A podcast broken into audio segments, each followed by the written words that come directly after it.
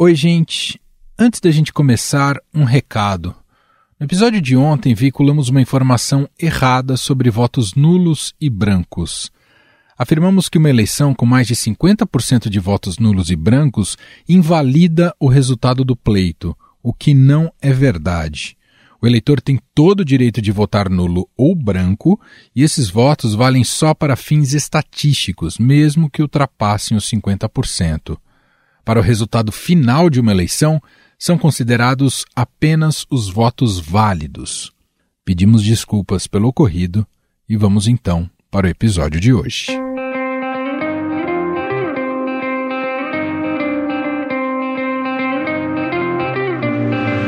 Na mitologia, unicórnios são seres da família dos cavalos e com um único chifre em espiral no meio da cabeça.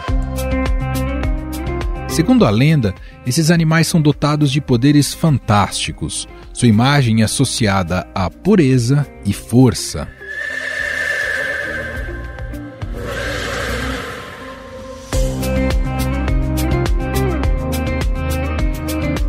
Por causa do que representam e por serem extremamente raros, esses seres foram escolhidos para apelidar startups que representam algo novo e inovador no mercado. Geralmente, as companhias que levam esse nome costumam alcançar o valor de um bilhão de dólares em pouco tempo. São as que arrecadaram essa quantia antes de vender as ações para o público e se tornar uma oferta pública inicial. Segundo o mercado, a expressão startup unicórnio foi usada pela primeira vez pela investidora americana Eileen Lee em seu artigo Bem-vindo ao Clube dos Unicórnios, aprendendo com as startups de um bilhão de dólares.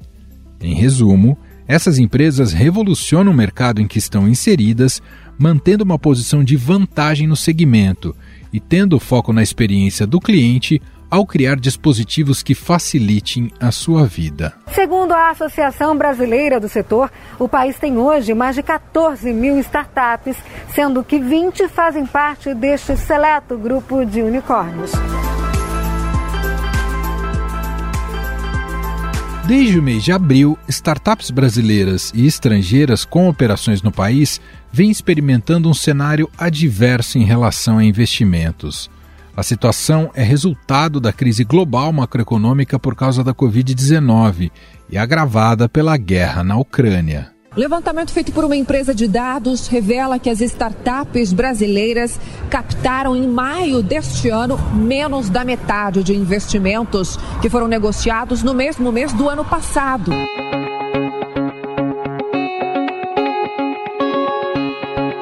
Acostumadas com investimentos pesados, a desaceleração no setor fez com que muitas empresas do ramo da tecnologia, incluindo os unicórnios, tomassem a decisão de reduzir gastos para controlar a situação internamente. Muitas dessas medidas foram traduzidas em extensas demissões no quadro geral de funcionários. Não são poucas as marcas bem-sucedidas de fintechs empresas de tecnologia que anunciaram demissões em massa nas últimas semanas.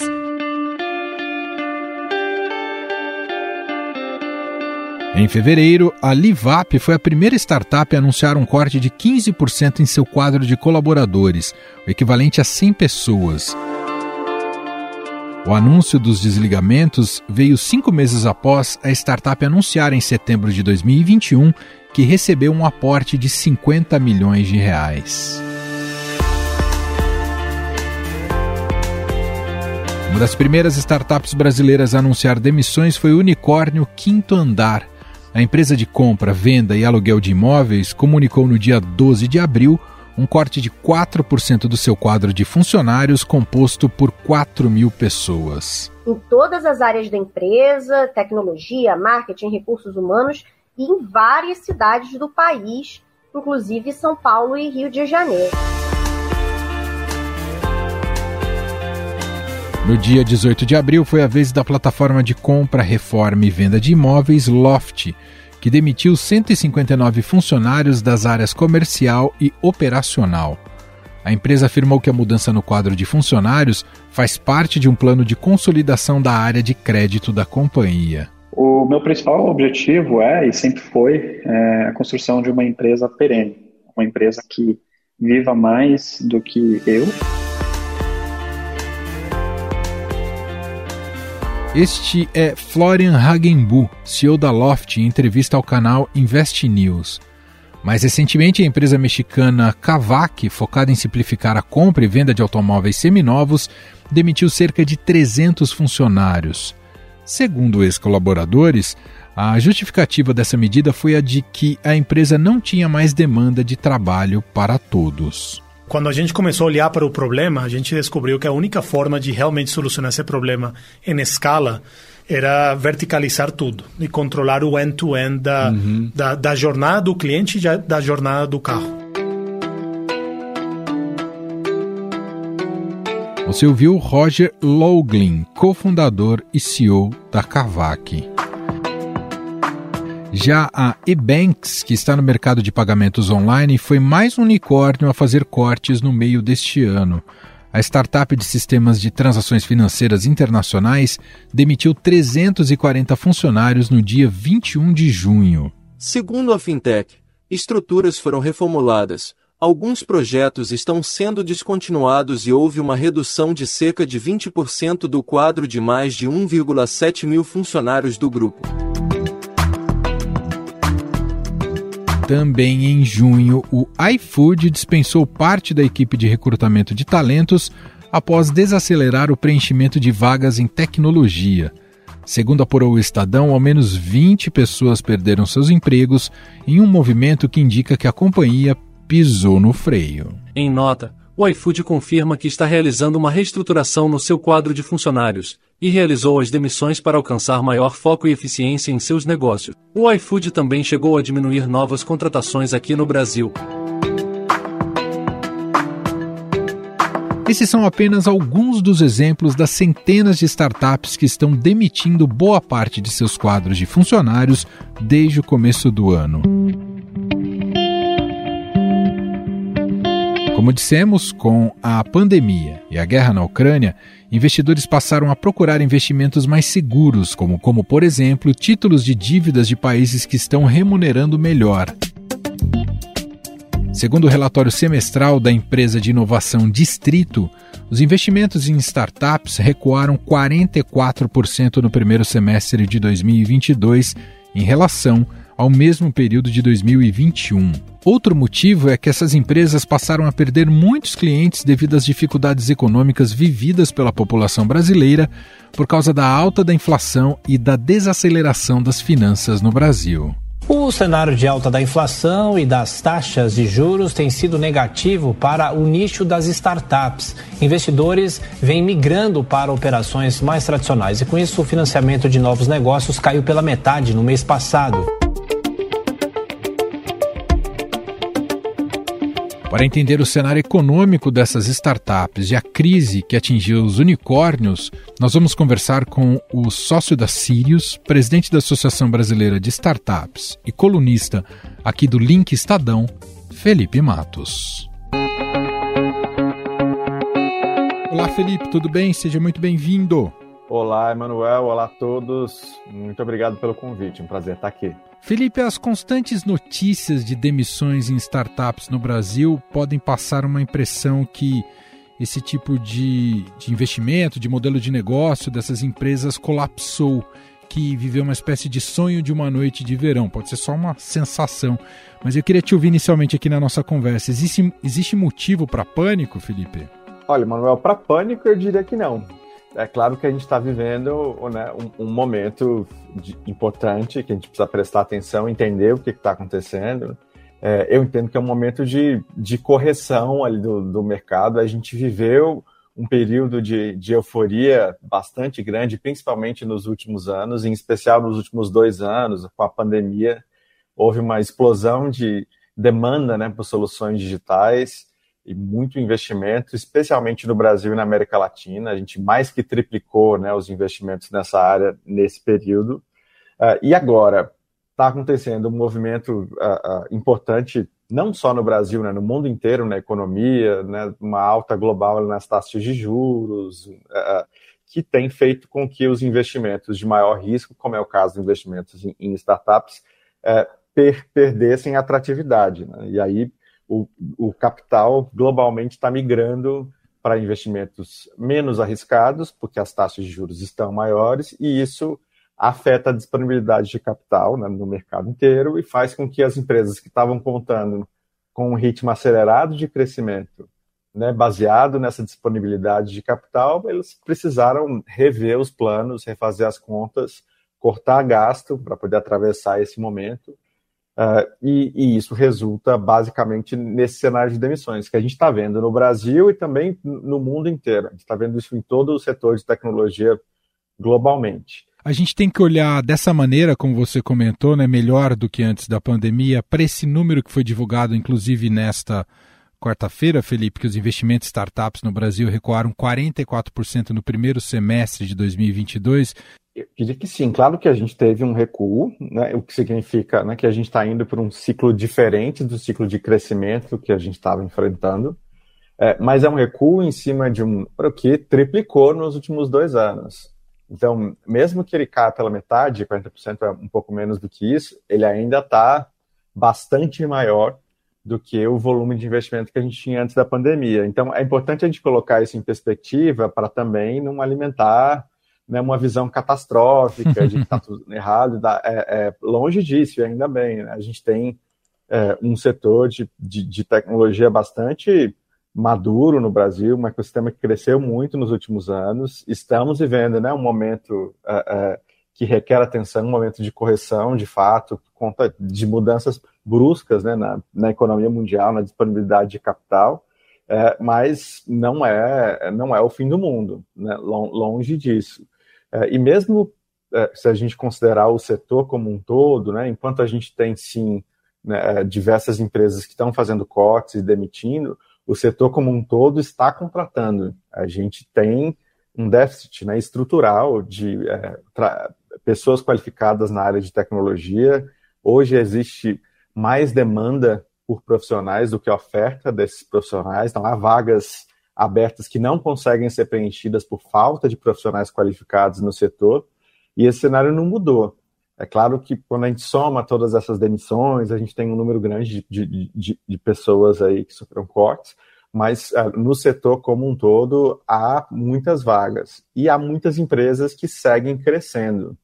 Então a gente precisa entender esse momento, entender o que está acontecendo, analisar, uh, se preparar, mas sem também entrar em pânico ou achar que a gente está né, é, vivendo um, um momento de, de, grande recessão, que a, a, onda das startups passou. Acho que, é, é, pelo menos nesse momento, a gente não tem nenhum sinal para chegar a essa conclusão.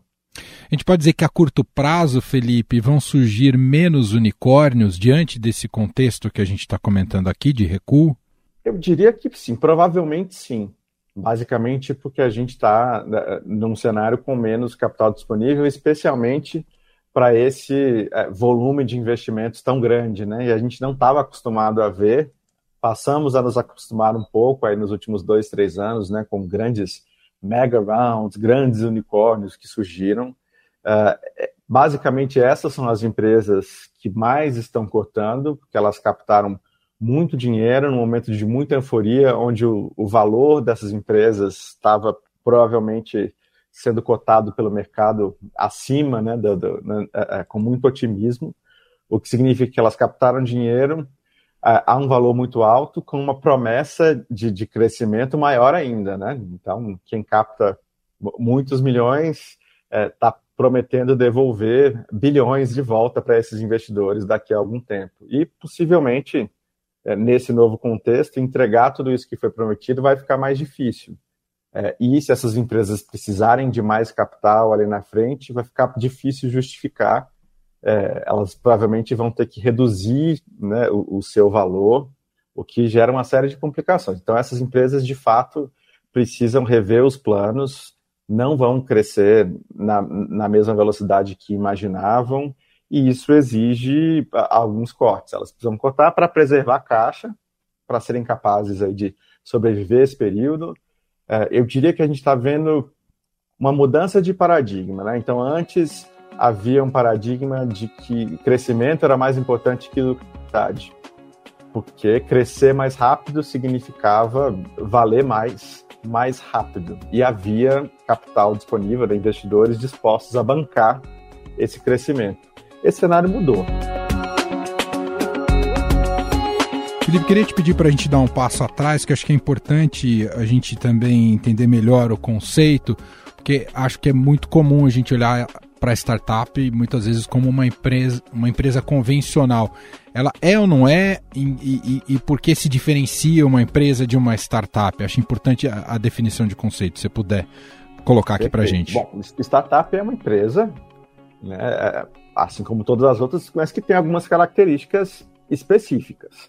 É, a principal característica das, das startups, é, está numa alta escalabilidade, ou seja, elas têm uma capacidade de crescimento muito rápido, né, acima da média, e justamente por usar a tecnologia, essa escala ela pode ser atingida rapidamente a um custo relativamente baixo. Então, explicando um pouco melhor, né, se a gente pega um negócio tradicional, uma indústria né, que produz uh, uh, alimento, para eu produzir o dobro de alimento, eu vou ter que ter o dobro de insumos, ingredientes, maquinário, funcionários. Então, a escalabilidade dessa indústria é baixa. Para aumentar a minha capacidade de, de geração de valor, eu tenho que aumentar quase que na mesma proporção toda a minha estrutura. É, uma startup ela tem uma escalabilidade alta, porque se eu fiz um aplicativo que tem hoje mil usuários, para eu crescer de mil para dois mil, três mil, cinco mil, é, a minha estrutura cresce muito pouco. Então, a, a, o meu custo fixo cresce só um pouquinho, enquanto o, o, o meu custo, na minha receita ali variável pode crescer muito mais. Ou seja, é um negócio de alta escalabilidade. É possível fazer alguma crítica? É, você entende, Felipe, que muitas, muitas startups se expuseram demais é, nesse processo de demissão, justamente porque tem surgido muitas críticas e reclamações como elas lidaram com, com esses cortes, até porque se criou muito uma ideia, talvez um tanto glamorizada e romantizada sobre o que é trabalhar numa startup? Ótima pergunta, Manuel. Eu acho que a gente tem, casos e casos, né? Primeiro a gente precisa entender que é, demitir não é uma coisa fácil. Nunca nem, vai nem ser bom. Quem, nem para quem está saindo, nem para quem tem que dar a notícia, claro. né? É, nenhuma empresa quer fazer corte, quer demitir. Essas decisões muitas vezes precisam ser tomadas né, é, é, para preservar a saúde da empresa, para ela não quebrar ali na frente, por, por N razões. Então, é, acho que a gente precisa né, dizer isso. Ninguém quer demitir. É, e, e, enfim, ninguém também espera ser demitido, pelo menos não quando uh, as coisas estão seguindo bem. E a forma de fazer isso, claro, vai variar muito de acordo com a cultura da empresa, com os valores, com o jeito de fazer. E a gente entende também que uma demissão, se já é difícil em qualquer situação, quando ela acontece em volume, em massa, fica mais desafiador ainda, né? Do ponto de vista da empresa, como é que eu vou desligar 100 pessoas, 200, 300, 400 pessoas de uma vez é, e, ao mesmo tempo, né, oferecer um, um, um, processo humanizado, de dar feedback, dar um bom tratamento.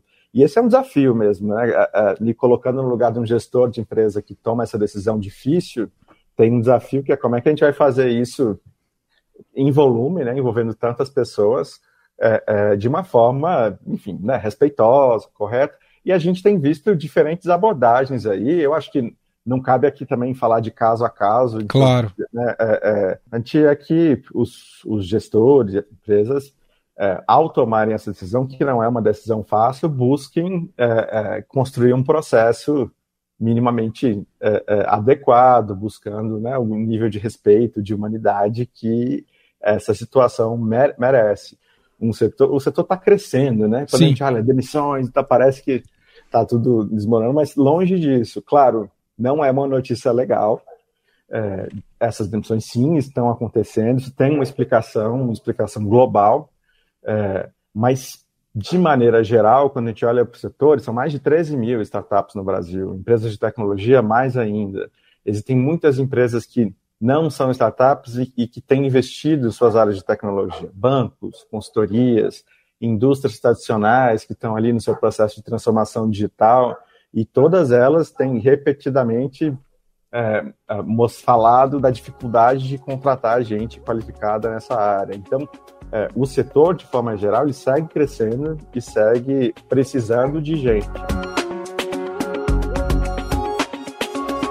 Para a gente fechar, queria te ouvir, Felipe, sobre esse segmento que tem esse amplo potencial, né, como você destacou aqui, um mercado gigantesco no Brasil, isso em face ao ambiente muitas vezes pouco favorável, né? Também as desvantagens de se empreender no Brasil, carga tributária, problemas burocráticos, as eternas crises das mais diversas ordens.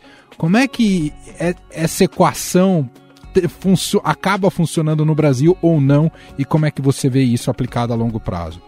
Bom, excelente pergunta também. De fato, não é fácil empreender no Brasil, ponto, né? A gente tem a pior carga tributária do mundo, do ponto de vista de né, horas que um empreendedor gasta só para pagar impostos. A gente é o líder mundial né, desse ranking infeliz e estamos muito na frente do segundo lugar, o que é, é terrível né, para o desenvolvimento do empreendedorismo no Brasil.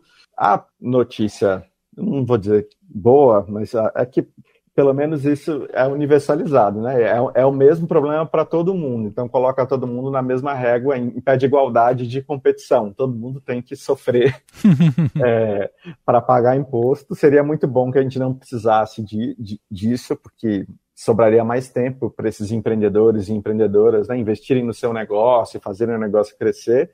Mas está todo mundo nesse mesmo barco. Então a gente basicamente lida só mais um desafio no dia a dia do empreendedor, nem muitos outros, né? A gente tem é, né, uh, várias questões aí do, do, do, país, em termos de não só carga tributária, taxa de juros, burocracia de forma geral e, e, e outras dificuldades, é, né, o, a disponibilidade de capital de investimento aqui não é a mesma de, de outros países aí ditos mais desenvolvidos, que tem um ecossistema bastante mais maduro do que o nosso.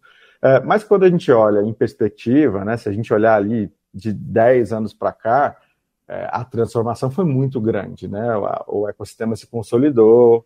A gente não tinha nenhum unicórnio até 2018, agora Nossa. são mais de 20. É, 20 é, e muitos, eu já perdi a conta até, assim. Uhum. Uh, enfim, então, quando a gente olha em perspectiva, a gente vê né, né o, crescimento do setor, o, o crescimento de investimento disponível, a, o crescimento do número de profissionais nessa área, uma profissionalização que a gente vem assistindo cada vez mais. E, enfim, a gente está é, é, num, num, país que tem também né, suas crises econômicas, políticas quase eternas, como falou, a gente sai de uma para entrar em outra. É, ao mesmo tempo, esses momentos são cíclicos também, né? Então, a gente passou por um boom muito positivo para o ecossistema de startups, agora tem uma correção, daqui a pouco a gente provavelmente vai ter um outro ciclo de crescimento. Então, é, é, se a gente olha para trás, né, passado, a gente vê também os momentos ali de crise. Então, é, eu entendo que a gente está passando por mais um desses ciclos. É, e nesse sentido, ser brasileiro é uma vantagem, né? A gente está acostumado a ter que se adaptar, a casca grossa, um dia, a desviar de todo tipo de, de obstáculo. Então, esse é, é mais um aí para para todo empreendedor. Aumenta o tamanho do desafio, é, enfim, acaba provavelmente vai acabar é, gerando ali é, é, algumas empresas não vão existir, vão fechar as portas outras vão acabar encontrando oportunidades né, nesse caminho. Tem aquela máxima meio clichê, né, que toda crise tem oportunidade, mas é, é clichê porque tem muita verdade ali. Né? Toda Sim. crise acaba gerando uma série de movimentos, né, novas tendências e criam demandas novas. Então, para quem está é, é tá atento a isso, e startups são empresas muito ágeis, né, que conseguem se adaptar rapidamente, tem um monte de oportunidade para explorar na crise, ajudar as empresas a economizar, cortar custo. A tecnologia, em especial, ela tem esse efeito é, anticíclico, para falar de economês aqui. Então, quando a economia tá, vai bem, a tecnologia te ajuda a crescer mais rápido. Quando a economia vai mal, a tecnologia te ajuda com uma ferramenta para cortar custos, ser mais eficiente. Então, né, num cenário cresce mais rápido, no outro cresce mais devagar, mas sempre cresce, né? A tendência, se você olhar o setor de tecnologia nos últimos anos, ele sempre cresceu, né? Muito bem. Papo muito legal, a gente ouviu aqui o Felipe Matos, ele é colunista aqui do Estadão, vale muito acompanhar as suas colunas publicadas ali no Link Estadão, que trata de temas que a gente conversou aqui nessa entrevista, né? Fala muito sobre empreendedorismo e sobre o mercado das startups. Ele é sócio da Sirius e presidente da Associação Brasileira de Startups. Felipe, muito legal te conhecer, obrigado pela participação e até uma próxima. Opa, eu que agradeço, Manuel. Foi um prazer participar. Um abraço a todos que nos ouviram e até uma próxima. Estadão Notícias. E este foi o Estadão Notícias de hoje, quinta-feira, 7 de julho de 2022. Apresentação foi minha, Emanuel Bonfim. Na produção, edição e roteiro, Gustavo Lopes, Gabriela Forte e Ramiro Brites. A montagem é de Moacir Biasi. Escreva para gente no e-mail podcast@estadão.com. Um abraço para você e até mais.